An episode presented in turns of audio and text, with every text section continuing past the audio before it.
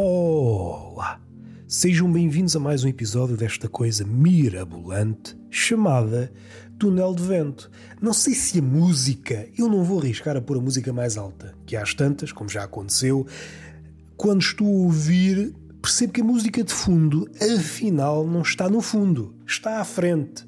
A minha voz é que está soterrada nesse mar desta música aparentemente tranquila. Ao ver isto, percebo que a música não é tranquila, porque eu fico tenso. A música tranquila não serviu o seu propósito, que é ser música de fundo. Quer dizer que a música de fundo passou uma perna. E é pá, eu não tenho personalidade, não tenho nada. Quer dizer que até uma música de fundo faz-me de sapato. Esta vida desgraçada de humorista votado ao anonimato. A minha mágoa antes de começar, é um prelúdio lamuriento que toca na gênese deste podcast. Vocês não terão dado conta que são coisas que ficam nos bastidores da edição. Houve momentos em que, de longe em longe, cortava determinadas palavras. A sorte é que eu repito-me muito. Posso cortar uma palavra e a seguinte é igual, não há problema. Mas isso deixa-me nervoso saber que, na eventualidade remota de eu soltar uma pepita, soltar aqui um brilharete, e vocês, é pá, que é isto? Isto é o túnel de vento. Calma, contigo não te esforces. O teu cérebro não está preparado para tal. O teu cérebro está preparado para a baboseira, para a buçalidade, para hum, a estupidez. Esquecendo dessas palavras mais pomposas. Estou treinado para a estupidez. É um obstinado rigor para a estupidez. Que é uma expressão cara a certos poetas. Por exemplo, Eugênio de Andrade. Ostinato rigore. Mas não é por aqui que nós queremos ir. Quis deixar apenas esta mágoa, ou esta incerteza, melhor dizendo, que pode correr mal e haver partes que são cortadas para sempre cortadas e vocês ficam privados da minha parca sabedoria. Será que vocês conseguem viver sem a minha parca sabedoria? Eu não consigo viver sem as parcas. As parcas, essas macacas do destino. Vamos ter calma, vamos ter calma nestas piadas. O meu público não são os antigos gregos, nem os novos. O meu público é gente que não liga ao mito, nem ao gamito. Epá, tem que ter calma com estas piadas. Tem que ter calma. Não é por aqui que nós queremos ir. O que é que me apoquenta? Além disto, espero que a gravação corra bem. Caso contrário, tenho de voltar ao meu antigo método, que é gravar deitado. Enfim, tomei esta. É iniciativa, porque é uma palavra que não assenta bem em mim. Eu sou um sedentário. Iniciativa e sedentário não são palavras que se casem. Hum, é preciso forçar. É preciso ser um casamento por interesse para ver um sedentário e iniciativa. Ainda que vamos elogiar o sedentário, o sedentário é um ativista da horizontalidade. É alguém que luta. É alguém que não abandona a sua ideia da horizontalidade. Estou aqui a treinar, quando chegar a morte já sei como é que é, e não vai ser um papalvo amigo da velocidade que me diz que eu tenho de mudar. Não, eu estou bem onde estou. E nada a dizer em relação ao sedentário. O que é que me apoquenta? Além destas coisas, espero que o som fique minimamente decente, eu sei que. Oi? Então, o telemóvel ligou-se sozinho. Isto é assim, já ninguém manda nada. Falando nisto, há um tema, não sei se me apetece. Ai, o caralhinho. Isto, por norma, por norma está sem som. E aqui resolveu, não, tu mereces levar com o som. És bombardeado com o ruído que é para ver como é que a vida dói. Epá, e já basta o que basta. Uma pessoa sai à rua, são carros. Antes era apenas isto: carros cujos condutores tinham um gosto, ai meu Deus.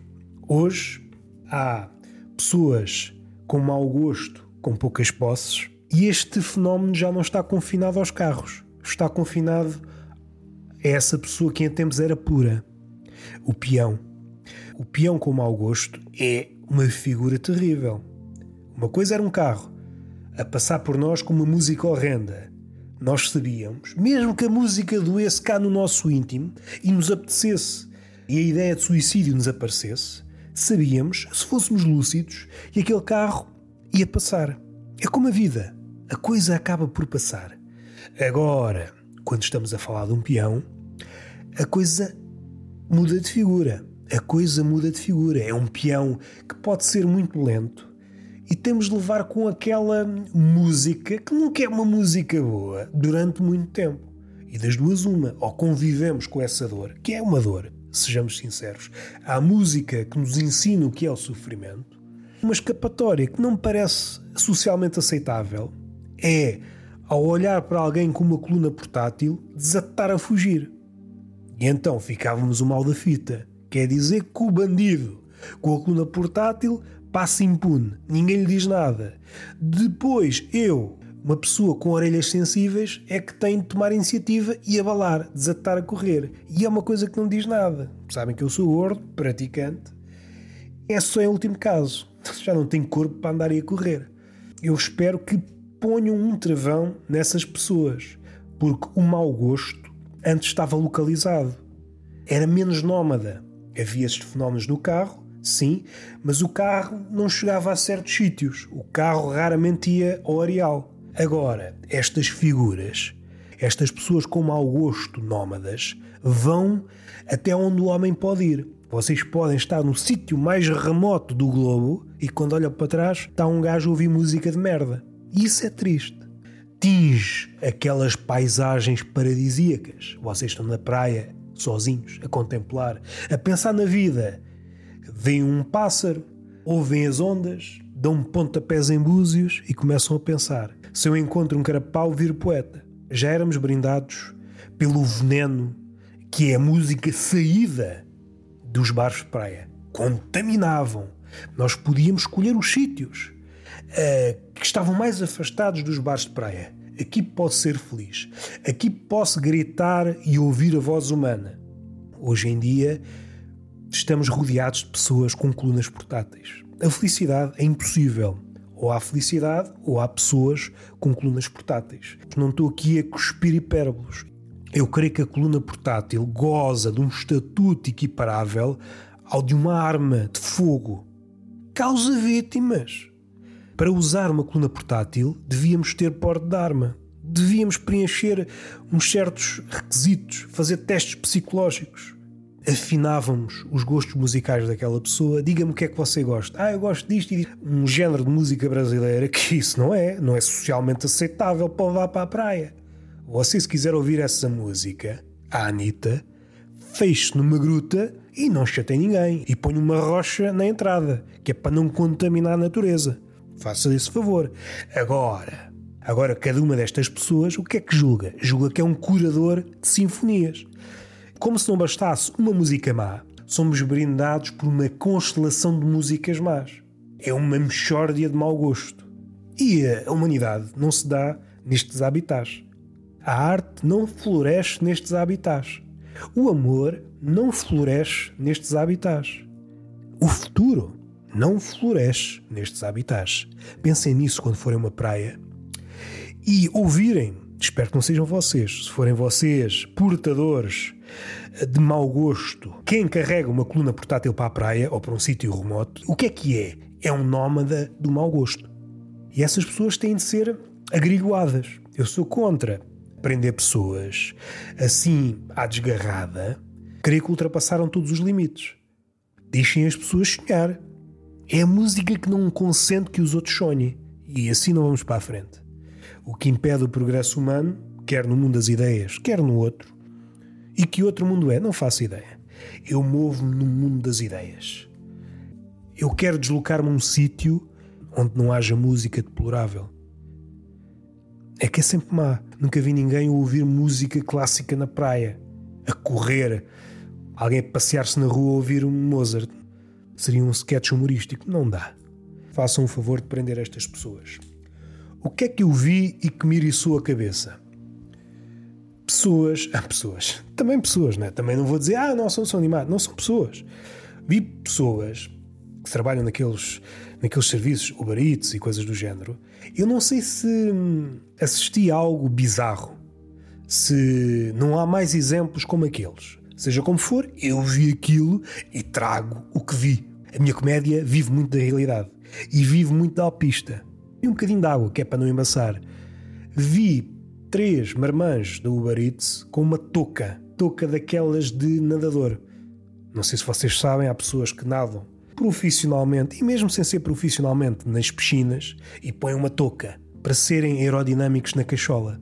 Eu percebo que é preciso perder prestígio, é preciso perder classe e ganhar aerodinâmica. Ou há aerodinâmica ou há classe. Não podes ir bem vestido para uma piscina. Ou ganhas os 500 metros bruços, ou então estás bem vestido e vais ao fundo. Eu pensei que isto ia dar uma metáfora engraçada, mas não, foi apenas deplorável. Vamos sofrer aqui um bocadinho. Vou carpir o meu desgosto em relação à piada anterior. E que piada de merda. Está feito? Não sou grande carpideira. Não sou grande espingarda para chorar nem para rir. Não. Expressões humanas não são comigo. Agora, expressões relativas a catos, ui, sou o melhor. Há quem diga que eu sou uma espécie de Nicolau Breiner dos catos. Se esta referência é adequada, não sei. É a que eu tenho, temos de trabalhar com o que temos. Mas voltando àquilo que eu vi, pessoas com touca, pessoas adultas, que é preciso frisar, pessoas adultas, sentarem na piscina, pessoas a trabalhar para esses serviços, Uber Eats e tal e tal e tal, com touca na cabeça. Três pessoas com a touca na cabeça. Eu olhei à volta, tu queres ver que eu estou a comer um Big Mac dentro de uma piscina e ninguém me disse nada. Eu percebo, ou melhor, tentei perceber, dentro das minhas possibilidades, que eu sou franzino de miolo, a razão pela qual aquelas toucas existiam provavelmente deve-se a não caírem cabelos na comida. Eu acho que é uma resposta plausível, a não ser que seja estilo. Se for estilo, é um tiro no pé porque a touca não dá estilo a ninguém. A touca é uma espécie de sanguessuga de estilo. Por exemplo, tenho sorte, sou uma pessoa sem estilo. Se eu pusesse touca, não ficava com menos estilo por isso. Ficava igual. Eu sou imune às toucas. É o meu poder. Podia entrar nos Vingadores e apresentar-me com esse poder. Qual é o teu poder? Ah, eu sou imune ao poder uh, de sanguessuga das toucas. Não sei se ia muito longe, mas é um poder como outro qualquer.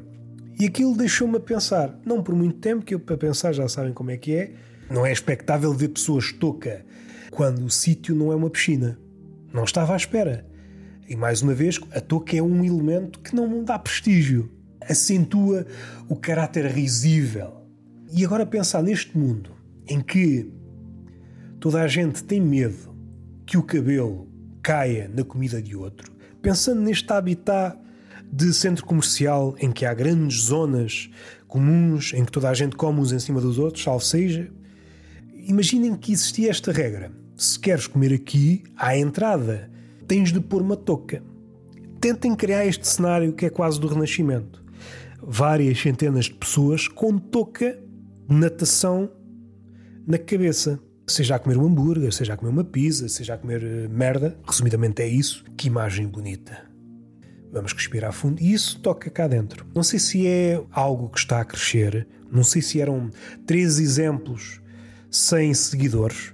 Seja como for, estavam três homens adultos, touca, natação, à espera da comida para entregarem. Provavelmente acidentários. E são outros 500. Eu sei que, para sermos considerados humoristas, temos de fazer piadas sobre o Eats. Caso contrário, é-nos retirada a carteira profissional. Deixem-me ver se eu tenho aqui alguma coisa apontada. Não me apetece estar aqui a, a divagar no vazio, como tenho feito até então aquela cena de filme e de realidade, porque a realidade às vezes vai beber muito à ficção e vice-versa.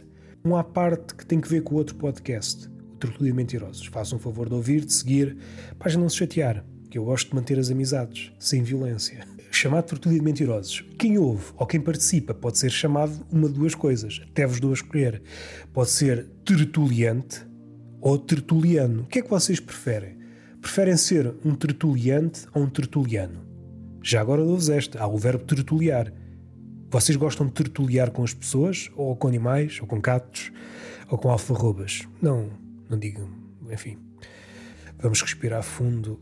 Uma coisa que reparei ontem: saí à rua, uma coisa que eu. um costume que eu tenho de abandonar, não dá saúde a ninguém, e passei por um gajo que estava a pôr lixo nos seus contentores, nos seus vários contentores. E era um processo moroso. Ele tinha uma carrinha de caixa aberta, com cartão, garrafões, e era um processo moroso. Ele estava a espalmar cartão, estava a espalmar garrafões, é um processo moroso. Há aqui qualquer coisa que se ganhou na separação do lixo, ou pelo menos a possibilidade de dar uma desculpa mais encorpada. Estou a imaginar um cruzamento entre um adultério. A mulher pergunta: Onde é que vais? Vou levar o lixo. Antigamente, a margem para o adultério era curta, dava para uma rapidinha se tanto. Hoje, o homem pode desaparecer durante 15 dias com a desculpa: Minha amiga, minha mulher, minha querida, estive a espalmar cartão durante 15 dias. E a mulher não pode dizer nada, porque o homem está a ajudar o meio ambiente. E se depois comete adultério, se depois pula a cerca, isso já são outros 500. Mas também temos que pôr as coisas em perspectiva. O que é que é mais importante? O mundo ou esta relação monogâmica? Vamos ser sinceros, o mundo. O mundo já está cá há muito tempo, merece respeito. Ao contrário de uma relação dita convencional. Coisas que eu penso. Faz falta alguém dar ênfase a este lado. Mas é muito trabalhoso, há muito trabalho de separar o lixo, etc, etc, como diz o nosso poeta. Deem este lado às pessoas. Está aqui uma desculpa para cometeres adultério. Podes estar dois dias fora de casa, seis horas, e dás a desculpa, tive a espalma a cartão e a espalma a garrafões. Porque isso é um processo muito moroso. Para ser feito como deve ser, é um processo muito moroso. Se acharem pouco, façam como este homem. Comprem uma carrinha de caixa aberta só para levarem um lixo. Tem desculpa. É estou farto de ouvir a minha mulher como não estou metido em mais nada, caça, pesca, atividades que o homem, no fim de contas, inventou para se afastar da mulher, para não ter complicações na cabeça. É uma visão machista. Não me orgulho, mas é o que é. Vamos trabalhar com o que temos e agora não podemos abandonar, já estamos aqui quase no fim do podcast e agora diria: não, não, não, não, não, vamos acabar com esta merda toda. Não, vamos manter esta atitude machista e dizer que está aqui um ângulo morto quer para o homem, quer para a mulher, para aproveitar. Quem separa o lixo tem a oportunidade de cometer adultério, e além de ser adultério à antiga, é adultério à larga. Tem tempo para cometer o adultério. E está defendido pelo facto de estar a ajudar o meio ambiente. Para a opinião pública, aquele homem é um santo, mesmo que ponha a pila em buraco alheio. Vamos ser sérios uma vez na vida. Pensando num sketch, também acontece na realidade, não, não é por aí. Eu às vezes sou parvo, não sei se vocês já notaram, em cenas de filme, mas também acontece no mundo real. Quando alguém morre e há alguém que vai à morgue para identificar o corpo. Tudo muito bonito. o tudo muito bonito aqui é completamente desajustado. Mas é assim, uma pessoa é humorista, tem esta margem, tem esta folga para o desajuste e para o disparate. O humorista, no fundo, é este bicho. É o sujeito com maior folga para o disparate. Dê-me folga para disparatar, se faz favor. Um crente que entrasse numa morgue e lhe perguntassem para identificar os deuses caídos. Este é o seu Deus? Não, não é. E às tantas percebia que o Deus dele provavelmente ainda estava vivo. Ou morto, se encontrasse o cadáver de Deus. E assim também era um descanso. Olha, meu Deus morreu, posso descansar o resto da vida porque posso pecar à vontade. Posso pecar à vontade que o gajo já não diz nada. Enfim, isto tem mais graça para mim, para vocês, não sei, que vocês têm assim um gosto humorístico duvidoso. Vocês devem afinar o vosso gosto uh, pela bitola do meu gosto. O vosso gosto, meus amigos, o vosso gosto está pelas ruas da amargura. Vocês fundaram religiões, fundaram indignações, fundaram. O que é que acaba em ão? Não sei, minha cabeça não está para aí virada, para rimas orlhudas. Fundaram tudo e mais alguma coisa com base em memes. Vocês acreditam, ou memes, vocês acreditaram que havia uma verdade absoluta num quadradinho de imagem que é povoado por uma frase curta. E a partir daí não vos posso ligar muito. Podem gritar, podem guinchar, podem espernear, mas há uma distância. Os gostos não se discutem, discutem-se. Só se discutem gostos. Se fôssemos por essa lógica, o engato era uma maravilha. Vocês, enquanto homens, enquanto mulheres, ó, oh, gosto de ti e a pessoa não gosta. Ah, isso gostos não se discutem. Vais mamar com ele que é um descanso. Não, as coisas não funcionam assim. Uma frase que me marcou, e foi recentemente, porque foi hoje. Eh, o recentemente tem dessas coisas, costuma ser mesmo no dia ou uns dias antes. Tem destas coisas. O recentemente, nesse aspecto, nunca me apanha assim com o pé em falso. Tem de ser mais imprevisível. É o que aconselho recentemente. Estava a ver um fragmento de uma entrevista, uma reportagenzinha em relação às pessoas da Ucrânia. E houve um agricultor que saiu, houve lá várias frases poeticamente carregadas, bonitas apesar do contexto. E um agricultor cuja casa e cuja quinta já fora bombardeada duas vezes, até apontei porque a beleza tem destas coisas, merece ser apontada. Tive sorte duas vezes, mas não vou correr para a igreja. Epá, esta frase é do caralho, não é? Ok, tive sorte, mas também não é motivo para a gente andar aí e me bandeirar em arco. Fiquei com a casa espatifada, a vida tem de continuar é um milagre do ponto de vista sobrevivi, mas sobrevivi em contexto, com uma vida miserável. Até vos posso dar uma piada que eu contava há muitos anos, quando fazia stand-up. O sem-abrigo é como uma balança.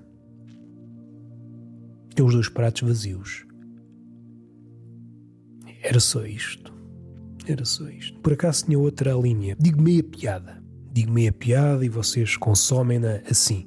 É meia dose de piada, é o que vos dou há uma cenazinha que me faz alergia ao escroto, que é o Beto, tal como o bêbado, não se assume enquanto tal. O bêbado não assume que é bêbado e o Beto nunca assume que é Beto. Não há prestígio nenhum em ser bêbado, ser Beto. Se bem que, depois as vidas de um e de outro são contrastantes. Mas não é por aí que nós queremos ir. Devia haver um método científico para avaliar se aquela pessoa é um Beto ou não é um Beto há uma forma de perceber se uma pessoa é beto ou não é beto. Não se fia na palavra daquela pessoa. És beto e a pessoa não sou beto. Não vejo por que razão me has de considerar beto. Meu amigo está calado e ouve a voz da razão. Qual é a voz da razão? Esta aqui, meu amigo.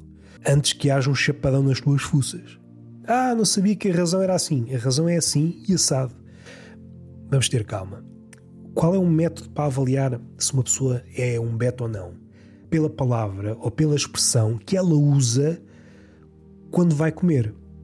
Ou seja, regra geral, quanto mais insonsa, quanto mais insípida for a expressão, mais beta é a pessoa.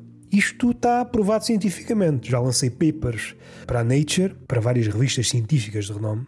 Os meus pares consideram que não vale a pena mexer mais. Isto é verdade absoluta. Um beto normalmente diz que vai comer. Pouco mais que isto no lado oposto. Aquele que não é Beto é seguramente aquele que diz vou encher o cu. Um Beto nunca diz vou encher o cu. Se alguém diz vou encher o cu, podem descartar essa hipótese. Este gajo não é Beto. Atafolhar o bandulho hum, também não é. Um Beto não se expressa desta forma. Dar ao serrote, menos pesado que as anteriores, mas continua a não ser Beto. Um Beto não diz vou dar ao serrote ali ao H3. Não diz. Encher a pança também não diz. Não tem prestígio. Dar ao bigode também não diz. Inchar de pitel. Tinha de ser muito poeta. Tinha de ser muito poeta, muito avesso à convenção. Dificilmente. Insuflar a pança também não. Comer, sim, isso é prática de Beto. Jantar, trincar, dar uma trinca. Esta aqui precisa de um estudo mais aprofundado. Está na fronteira. O Beto e o não Beto dizem esta expressão. Vou dar uma trinca. É uma expressão caída em desuso. A existir está do lado dos Betos. É preciso perceber, perguntar aos familiares deste Beto a sua forma de eleição no que toca à expressão para comer. Se o pai disser vou dar uma trinca, então estamos diante de uma família de Betos trincar uns azepipes também não é um Beto. Ou então é um Beto armado ao pingarelho. E esses são os piores. Quer fugir deste relatório da ciência com uma expressão brincalhona, leva já uma chapada no focinho. Dar ao dente, que é uma variante daquelas dar ao serrote, dar ao bigode, dar ao dente também não. E chop chop também não. Nunca na história humana um Beto disse isto. Está na hora do chop chop. Não diz, não diz. Ou seja, o que é que podemos tirar daqui? A esfera vocabular do Beto no que toca à comezeina é muito pobre. Quanto mais pobre for a esfera vocabular do Beto no que toca ao comer, mais Beto é. Mais certeza há de que ele é verdadeiramente um Beto, mesmo que ele negue. Alguém que diz vou comer e não sou Beto. Não, não, se tu vais comer és Beto. Está publicado em todas as revistas de renome. E agora vou terminar o podcast e vou encher o cu, que é mesmo assim. Isto é ciência de ponta.